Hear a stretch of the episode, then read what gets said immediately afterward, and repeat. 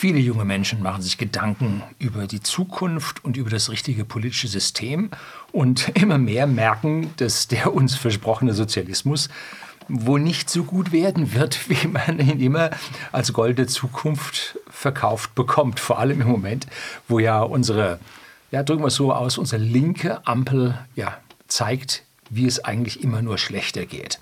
Kapitalismus wird dabei von ganz, ganz vielen Menschen falsch verstanden, nämlich das, was wir jetzt gerade sehen, diesen ungezügelten Kapitalismus, das darf ja nun gar nicht sein. Nun, ist es Kapitalismus? Wie definieren wir Kapitalismus? Kapitalismus definiere ich so als Freiheit, Freiheitsrechte, die ich habe, und Eigentumsrechte, die ich habe. Und wenn man so anschaut, wie da hier die Großkonzerne hm, ja, mit unserem Eigentum umgehen und unsere Freiheit behindern, gemeinsam mit der kollaborierenden Politik, dann hat das nichts mit Kapitalismus zu tun. Das ist Staatswirtschaft, das ist Planwirtschaft, das ist Kollaboration. Das ist das genaue Gegenteil von dem, was Kapitalismus darstellt. Kapitalismus geht auf der untersten Ebene des Menschen, der Familie. Hier sind diese Eigenschaften wichtig und nicht irgendwelche Konzerne, die irgendwo abräumen. Ne? Das hat mit Kapitalismus nichts zu tun. Das hat auch mit Liberalismus nichts zu tun. Dieser Neoliberalismus, das hat mit Liberalismus nichts zu tun. Das ist Kollaboration der Politik mit den Großunternehmen. Im Kleinen, da kommt es darauf an. Und in diesem Umfeld gibt es also mehr und mehr Fragen bei der Bevölkerung, bei den Bürgern, wie denn das gehen könnte. Ne? Ganz viele sind im Sozialismus gefangen, die haben gerade einen schweren, schweren Kontakt mit dem Ende der Straße, dass sie merken, so geht das nicht. Ne? Also hier werden sie gerade ganz mächtig verladen und äh, machen sich nun Gedanken, wo es hingeht. Und da habe ich heute nun einen Brief, eine E-Mail eines Zusehers, der ist 24 Jahre alt, ein M.G. und der fragt nun, ist Kapitalismus die Lösung für alles? Großes Fragezeichen. Und der stellt sich da nun einige Fragen und darauf will ich heute in dem Video eingehen. Bleiben Sie dran.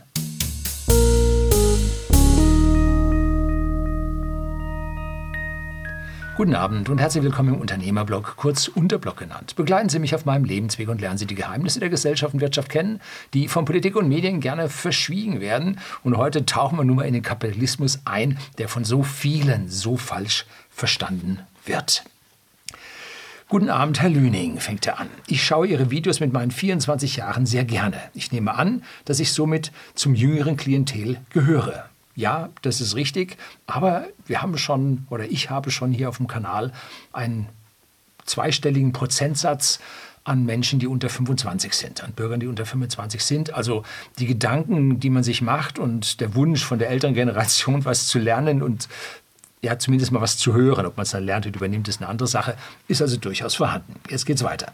Nichtsdestotrotz interessiere ich mich sehr für politische und wirtschaftliche Themen. Nachdem ich einiges über Wirtschaft und Politik gelesen und geschaut habe, verstehe ich immer häufiger die Zusammenhänge und werde mir über das totale Versagen unserer Institutionen und unserer Regierung bewusst. Da möchte ich mal auf drei Videos hinweisen, nämlich Absurdistan 1 und 2, wo es hier um die deutschen Eskapaden geht und dann das dritte, das Versagen der Institutionen, wie wir es gerade live und in Farbe miterleben. Es gibt aber immer wieder Fragen, die ich habe, auf die ich aber bisher keine sinnvolle Antwort gefunden habe. Ich dachte mir deshalb, dass ich mich an Sie wende. Ja, herzlichen Dank. Ob ich diese Fragen finde oder ob meine Antworten dann für Sie befriedigend ist, werden wir sehen. Da sollten wir offen sein. Ich bedanke mich deshalb äh, vorab für Ihre Zeit. Ich denke, Sie bekommen wöchentlich viele Fragen. Oh ja, täglich kann man so sagen. Deshalb ist eine Antwort Ihrerseits nicht selbstverständlich. Falls Sie auf diese Frage ein Video machen möchten, sei Ihnen das selbstverständlich gestattet. Aber eine Antwort über Text würde mich gleichermaßen freuen. Nun kommen wir zu meiner Frage. Also erstmal danke für das Lob. Und ja, ich habe ihm das per E-Mail zurückgeschickt und diese E-Mail habe ich dann als Vorlage für dieses Video verwendet. Und das ist eigentlich eine schöne Win-Win für ihn und für uns alle, sofern Sie nun auch auf diesem Dampfer fahren.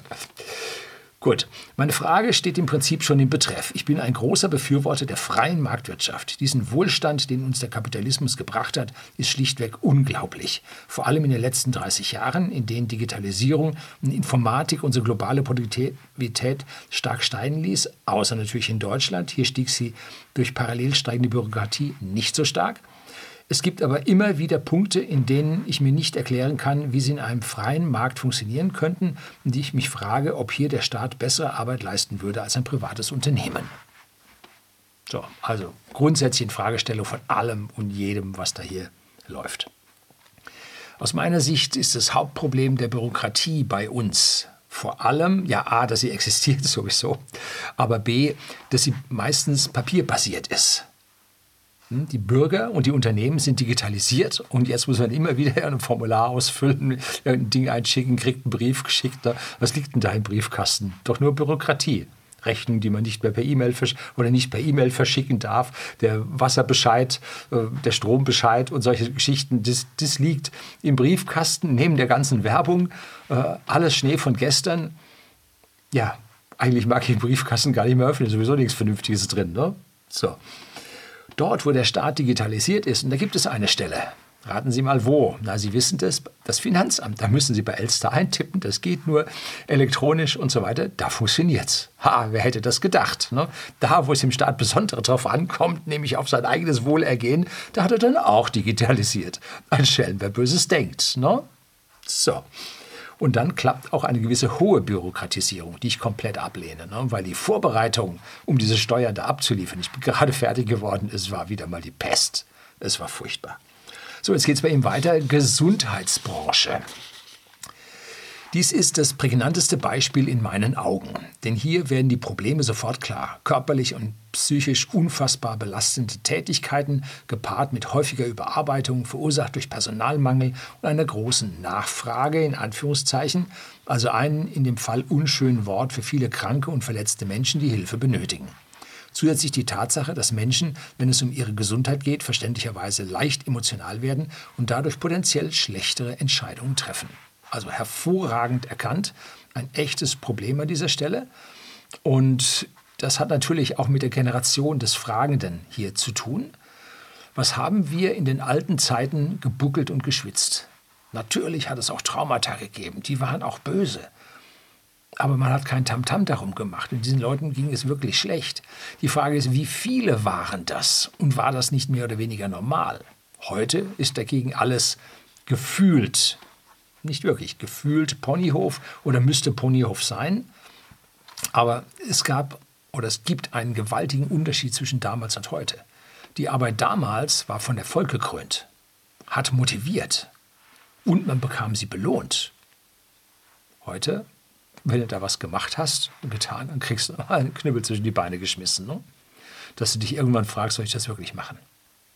So, und dieses Gegenarbeiten der Politik gegen den Bürger, gegen den ja, Leistenden, das ist das, was die Menschen am meisten frustriert und wo die größten ja, Verzweiflungen aufkommen. Ich kann ja da nichts mehr erreichen. Der Staat macht das ja alles ganz anders. Ne? So.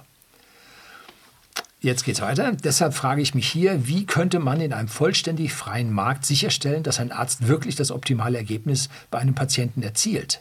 Es könnte ein Arzt sein, der den Einsatz von einem teuren Medikament, bei dem es keine hohe Chance auf Erfolg gibt, trotzdem empfehlen wird, da er einige Prozente dabei verdient. Oder vielleicht ein Arzt, der für eine Medikation einen viel zu überteuerten Preis verlangt, den er aber an der Stelle trotzdem aufgrund der Dringlichkeit des Menschen bekommt oder eventuell ein Arzt, der bei nicht ganz so dramatischen Themen den Patienten früher entlässt. Dazu habe ich sogar ein Beispiel aus meinem näheren Umfeld. Ein Zahnarzt führte eine Prophylaxe bei einem Bekannten durch und sagte, die Zähne seien in einem sehr guten Zustand eine noch studierende Zahnärztin aus einem Uniklinikum, die nicht darauf angewiesen ist, viele Patienten an einem Tag zu behandeln, widersprach dem vollkommen. Eine erneute Zahnprophylaxe müsse her, da eine kaum erkennbare Zahnreinigung durchgeführt wurde und zusätzlich mussten noch zwei Plomben gewechselt werden, da diese eindeutig nicht mehr gut waren. Eine monetäre Motivation bestand hier nicht, da diese Behandlung kostenfrei durchgeführt wurde. Wie hätte der Patient an dieser Stelle herausfinden können, dass der erste Arzt tatsächlich falsch lag? Deshalb meine Frage, wie könnte man das optimale Ergebnis aus gesundheitlich-medizinischer Sicht erzielen in einem unregulierten freien Markt?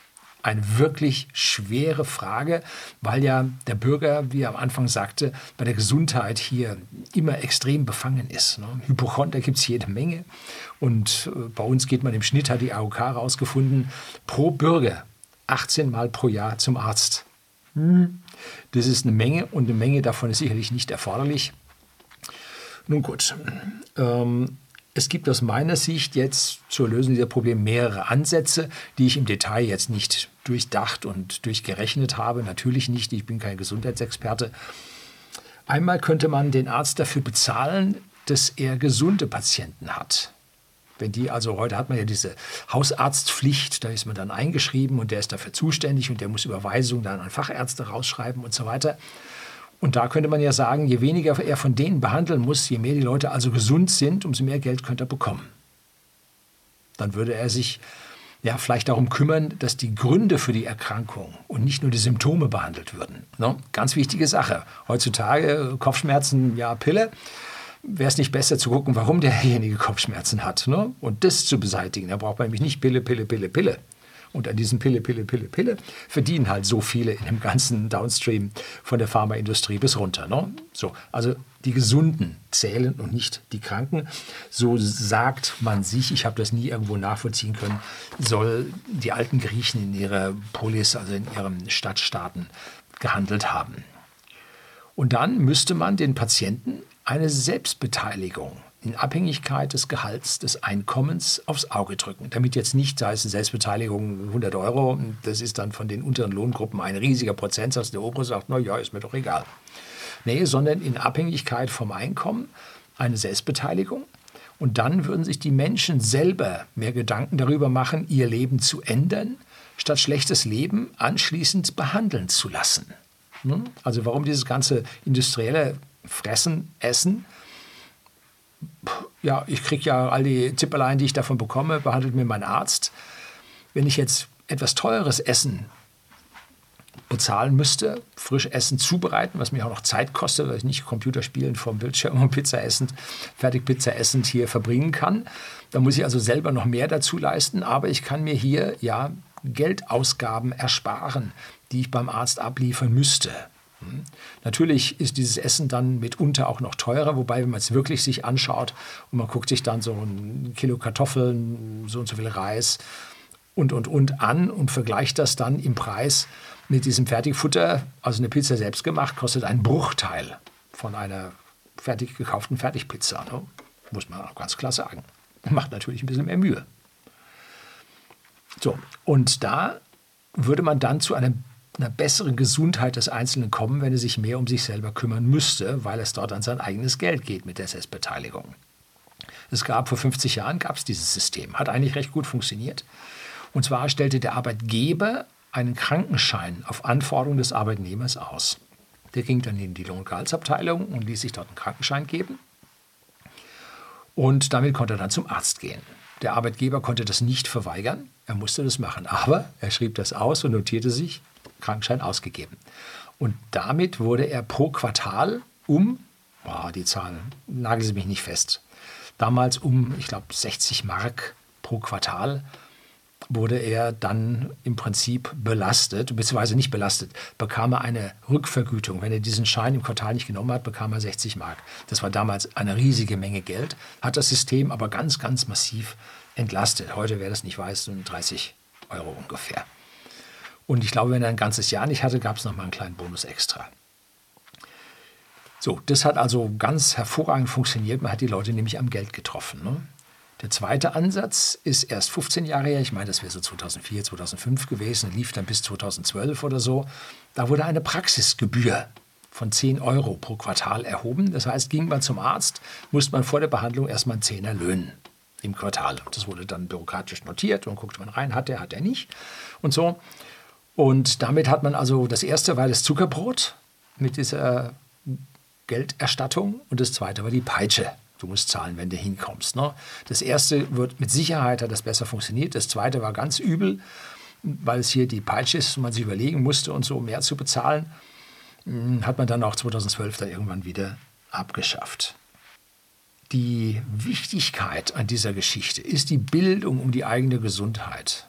Das ist das Wichtige. Zum Beispiel alle Amerikaner wissen von Kindheit an, dass man sich zweimal am Tag die Zähne putzen muss. Weil man genau weiß, der Zahnarzt später für das Kind kostet Geld. Da achten die Eltern drauf, dass das passiert. Zahnseide wird da regelmäßig verwendet. Erinnern sich an Pretty Woman, die Zähne mit der Zahnseide. Hm?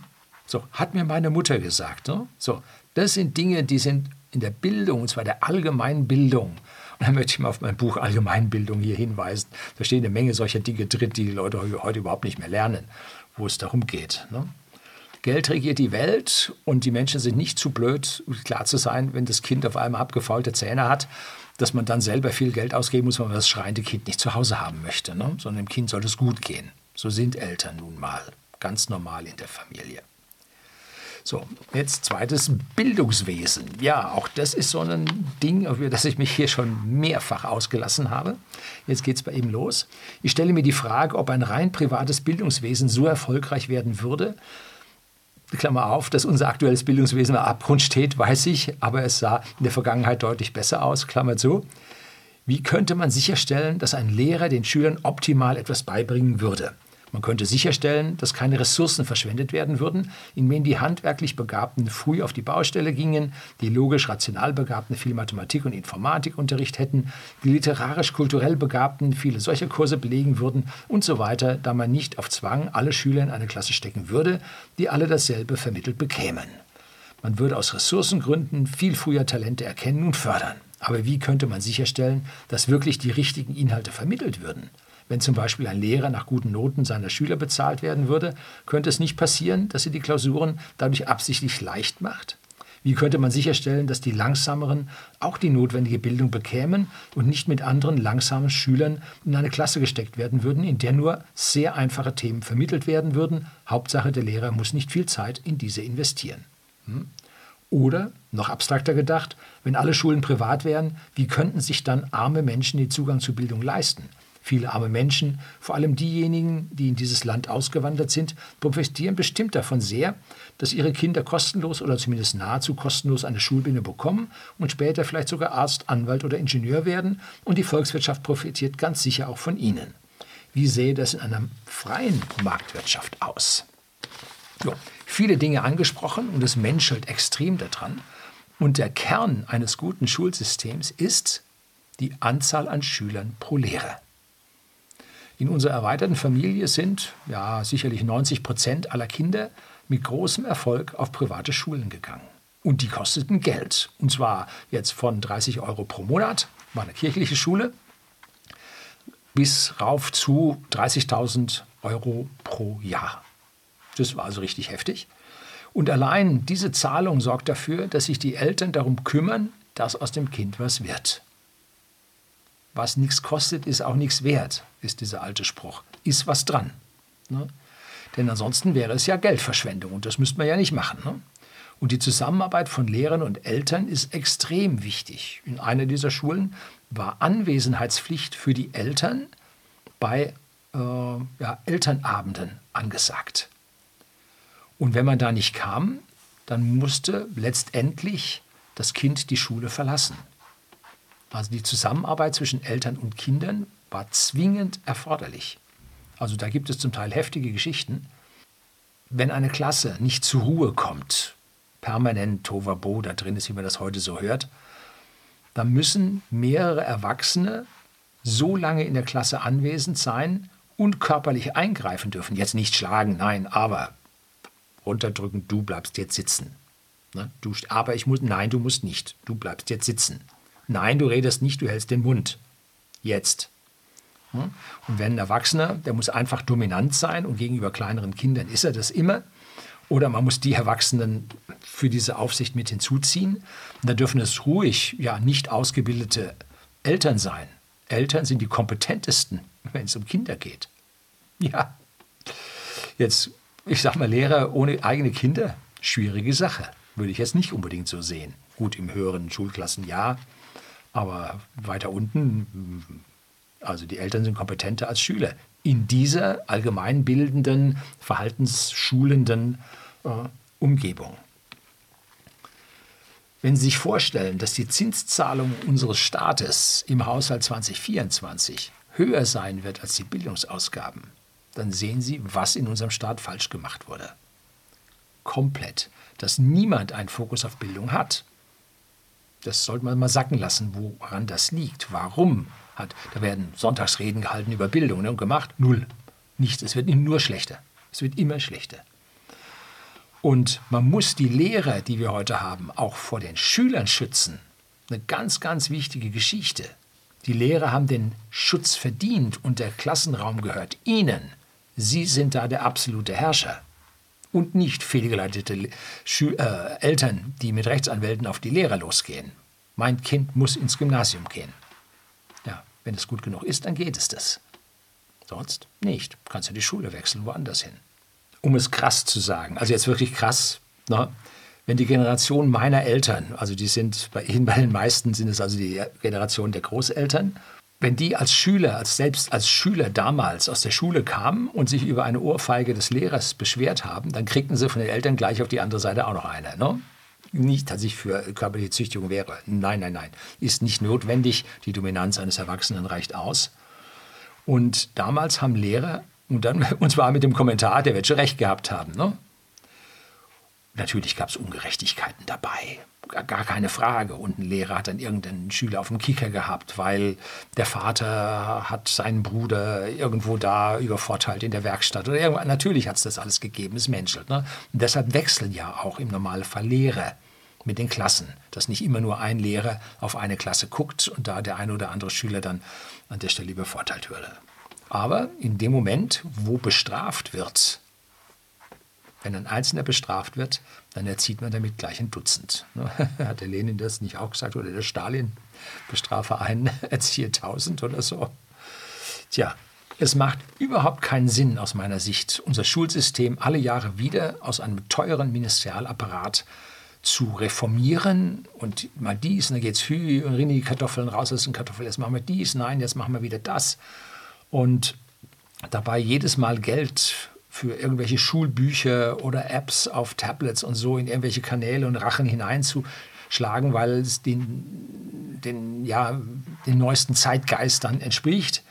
Nein, eine Schulreform, alle, ich sag mal alle zwölf Jahre oder so, alle drei Legislaturperioden oder zehn Jahre, wenn es fünf Jahre sind, macht schon Sinn, dass man da das Neueste mit, mit ranhängt, aber bitte mit Maß und Verstand. Und in den unteren Schulklassen brauchst du das ganz vergessen. Ne? Das, man weiß, wie es geht und genauso gehört es gemacht. Und im Moment macht man es immer nur schlechter. Ne? Man macht es dann nicht besser. Und man muss den Lehrern viel, viel mehr Freiheit geben, denn die Lehrer wissen selbst genau, was am besten geht. Ne? Und mit dem frei werdenden Geld aus diesem ganzen Ministerialsystem und diesen ganzen Reformen könnte man bei privaten Schulen ein extra Schulgeld an die Schwächeren der Bevölkerung bezahlen und sie dort an dieser Stelle dann helfen, dass sie auch in diesem Schulsystem mit weiterkommen. So einfach ist es. Jetzt drittens, Rente.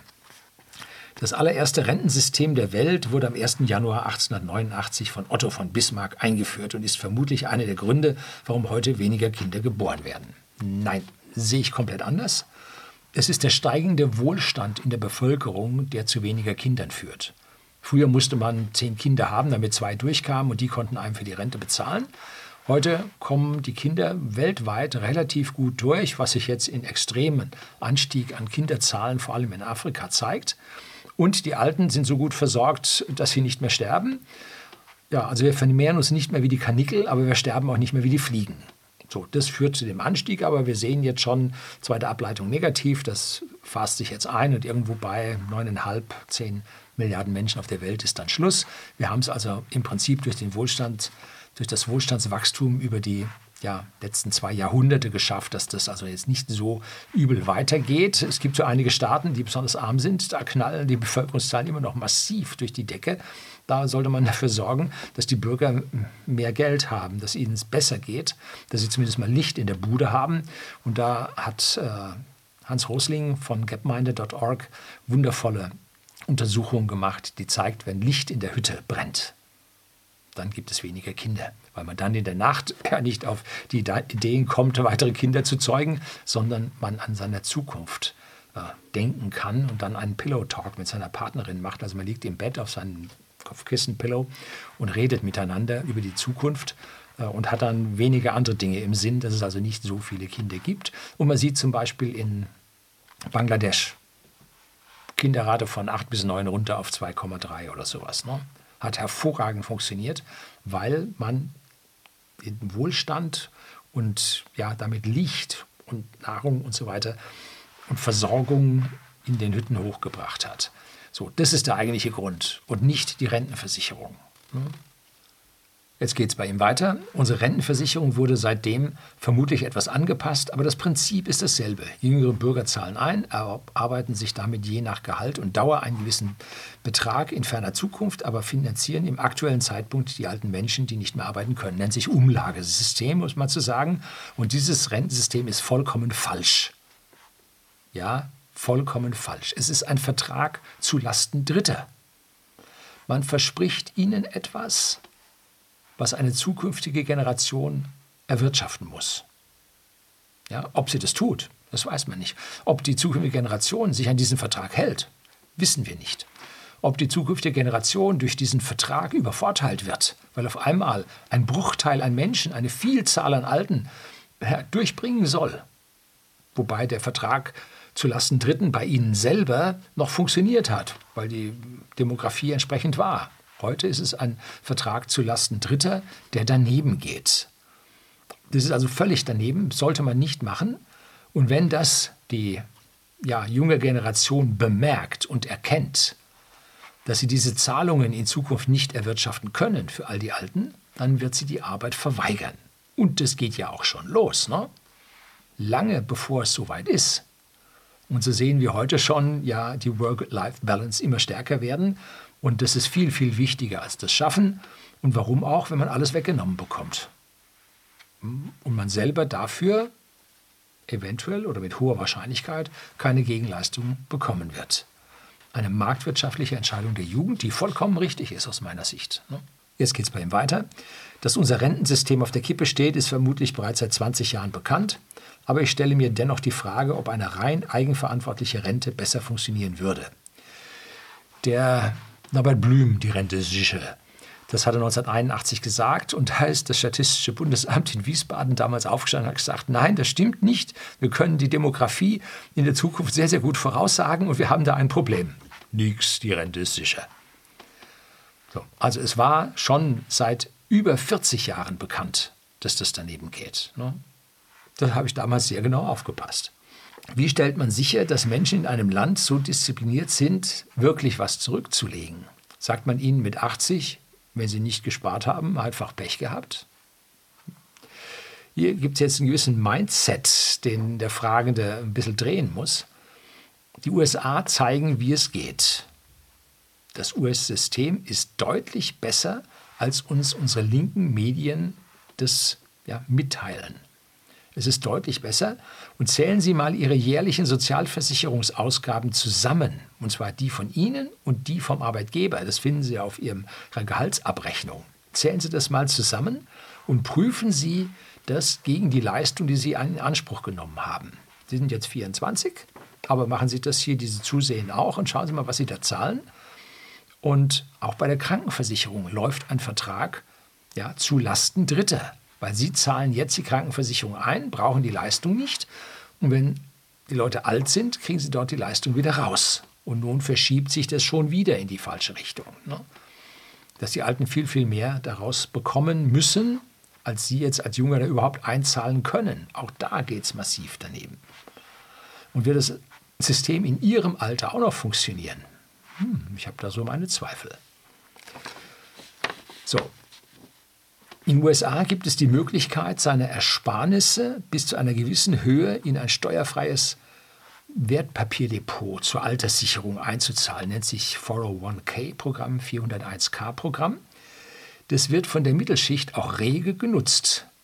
Und die Wertsteigerungen, die in diesen Depots steuerfrei passieren, hm, sind riesig und gewaltig und helfen beim Aufbau des Wertpapierdepots fürs Alter, für die eigene Alterssicherung. Das reicht für das Alter selbst, wenn man dann sein abbezahltes ja, kleines Holzhäuschen noch hat. Und das reicht für die eigene Krankheit im Alter dann auch aus. Nur die Vollkasko-Mentalität von uns in Deutschland, wo also alles und jeder und, und so weiter da ja, abgedeckt sein muss und die German Angst, die allgegenwärtig ist, oh, ich bin nicht versichert, jetzt wird es aber gefährlich. Ne? Das hindert die Leute daran, dieses Krankensystem zu hinterfragen, ob hier nicht viel zu viel Geld in irgendeinem System äh, ja, vergeht, äh, aufgebraucht wird für Hinz und Kunst, die da drin nichts leisten. Ne? Und diese Angst nimmt den Leuten den gesamten Wohlstand. Denn in diesem Alters- und Krankensystem wird ja in einer Vereinbarung auf Gegenseitigkeit, wie Versicherungen so sind, wird nun nicht das Auto versichert, was ein anderer gerade kaputt macht und Sie zahlen oder da machen Sie kaputt und andere zahlen. Nee, so ist es nicht, sondern Sie haben im Kranken- und im Renten, im allgemeinen Sozialversicherungssystem jetzt diesen Versicherungscharakter mit einer riesigen Zeitkomponente in die Zukunft. Und diese riesige Zeitkomponente in die Zukunft kann man nutzen, um Wohlstand aufzubauen. Und zwar exponentielles Wachstum, was es auf der Welt gibt. Braucht keiner sagen, gibt es nicht oder so. Schauen Sie sich ähm, World ETF an, wie der über die letzten 50, 70 Jahre, wenn man das so zurückrechnen kann, entwickelt hat. Das sind exponentielle Zahlen. Da hat es Wohlstand gegeben ohne Ende. Hm, darauf muss man aufpassen. So, das Wichtigste also dieses System, dieses 401k-System müsste bei uns auch eingeführt werden, dass die Menschen Vorteile haben, wenn sie sparen, wenn sie für ihr Alter vorsorgen, wenn sie es exponentiell anlegen. Aber der Bankberater, der ein Verkäufer ist, kein Berater, der sagt ihm, nee, jetzt gibt es wieder Zinsen hm, auf Staatspapiere, jetzt müssen Sie hier Langläufer, zehn Jahre äh, Bundesbank kaufen. Das Eheste, was daneben geht. Also bloß nicht. Ne? Das Wichtigste, damit das alles dann zusätzlich noch funktioniert, ist eine funktionierende Familie, sodass man sich gegenseitig helfen kann. Denn auch innerhalb der Familie kann man versichern. Auf moralischer Basis, auf finanzieller Basis, wo es nichts fließen muss, sondern wenn man hilft, wenn jemand was braucht. Wenn die Großeltern auf die Enkel aufpassen, dann ist es logisch, dass sie im Alter von den Kindern dann von ihren eigenen Kindern dann auch versorgt werden und auch aufgepasst wird. Dass also eine funktionierende Familie hier wirklich funktioniert. Und unsere linke Politik will dagegen ineffektive, faule, neidische Kollektive aufbauen für die irgendein anderer bezahlen soll. Und wenn dem anderen das Geld ausgeht, ist auch dieses schöne Kollektiv dann am Ende und dann geht es ab ins Grau des Kommunismus. Aber Sie schrieben ja, Sie wissen, dass Kommunismus nicht funktioniert. Muss man den Zusehern hier aber immer öfter sagen, dass ihnen klar ist, dass das dann irgendwann am Ende ist. Die funktionierende Familie funktioniert. Und wenn Sie jetzt selbst keine Kinder haben, schade drum, aus welchem Grund auch immer, Sie haben Verwandte. Das können jetzt Brüder, Geschwister sein, das können Neffen, Nichten sein, dass jemand so am Ende einer Entwicklung steht, wo nun gar keiner mehr überbleibt, ist dann doch eher selten. Also es gibt noch aus den alten Zeiten, wo es mehr Kinder gab, äh, gibt es Familienbande und auch wenn die ein bisschen weiter weg ist, äh, nutzen Sie sie, kümmern Sie sich um Ihre Familie. Blut ist das, was die Leute zusammenhält. Die identischen Gedanken, die gemeinsamen Vorfahren. Das ist das, was an der Stelle wichtig ist. Und ja, so, wie stellt man sicher, dass die dogmatisch konservativ ängstlichen Bürger ihr Geld nicht auf der Bank lassen, da es sonst nach 50 Jahren durch Inflation nur noch ein Bruchteil wert sein wird? Wie kann man den armen Menschen im Land ermöglichen, zu investieren? Es gibt viele Menschen, die gerade so über die Runde kommen. Wenn man all diesen Menschen ihr Schicksal vollkommen selbst überlassen würde, dann würde es vermutlich eine Revolution geben. Wie könnte man das in einem freien Markt organisieren? Das geht natürlich nicht von heute auf morgen. Ich habe Ihnen hier so ein paar Punkte gegeben, wo man durchaus sehr schnell Verbesserungen kriegen könnte. Man müsste also dieses 401k-System äh, von USA auch bei uns aufbauen. Gedanken hat es da gegeben. Ich glaube, dass die kamen sogar von der FDP. Ähm, verlaufen aber gerade so eher im Sande. Eher geht man dann hin und sagt, man muss einen Staatsfonds aufbauen, so ähnlich wie Norwegen. Ja, mehr Staat sehe ich an dieser Stelle nicht so unbedingt zielführend, besonders nicht in Deutschland. In anderen Ländern, die vorsichtiger mit ihren Kröten umgehen, äh, funktioniert das. Aber ähm, Staatsfonds in Deutschland, dafür hat man jetzt Schulden aufgenommen, oder? Dass man da die ersten 10 Milliarden einbezahlt. Ja, Aktienspekulation auf Kredit. Na, wie schön. Parallel dazu ist wichtig, dass es ja echtes, werthaltiges Geld gibt. Und das geht nur mit irgendeiner Art der Deckung der Sachwertdeckung. Und damit könnte man zum Beispiel wieder zu einer goldgedeckten Währung zurückgehen. Viele sagen, das geht nicht, man braucht viel zu viel Geld und Investitionen behindert und so weiter. Ja, schauen Sie sich mal an, was man hier investiert hat mit all dem gedruckten Fiat-Money.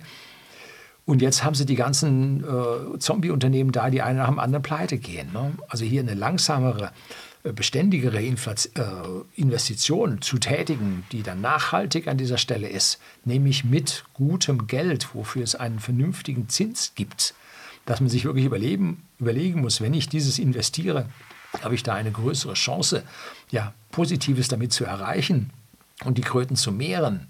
Oder ist es einfach nur nice to have und ich zähle jetzt hier irgendeinen Ablasshandel und kriege eine Förderung vom Staat und das ist dann nachher eine ganz tolle neue App ja, nee, so geht's nicht. Ne? Das bringt keinen Mehrwert in die Gesellschaft. Wir müssen die Produktivität erhöhen. Und natürlich braucht es dann, wenn die Gesellschaft wächst, wenn die Volkswirtschaft wächst, braucht es natürlich mehr Geld. Aber wer hindert einen daran, dass Gold jetzt nicht 2000 Dollar pro Unze kostet, sondern 50.000 Dollar pro Unze? Das ist viel zu teuer. Nein, wenn die Wirtschaft entsprechend wächst, dann wächst der Goldpreis mit und dann ist die Währung auf einmal auch mehr wert, ne, verliert nicht an Wert. Das heißt, auch die, die Geldaufbewahrungsfunktion hat hier positive Effekte, dass man nicht Geld zwingend ausgeben muss für Konsum, der häufig dann auch noch umweltverschmutzend ist und so weiter, sondern gutes Geld spart man doch gerne auf und investiert es in Dinge, wo man sieht, da gibt es Return. Ne? Also an dieser Stelle alles mit dieser, ja, ich sag mal, den kenianischen, dreht einem die Zunge rum.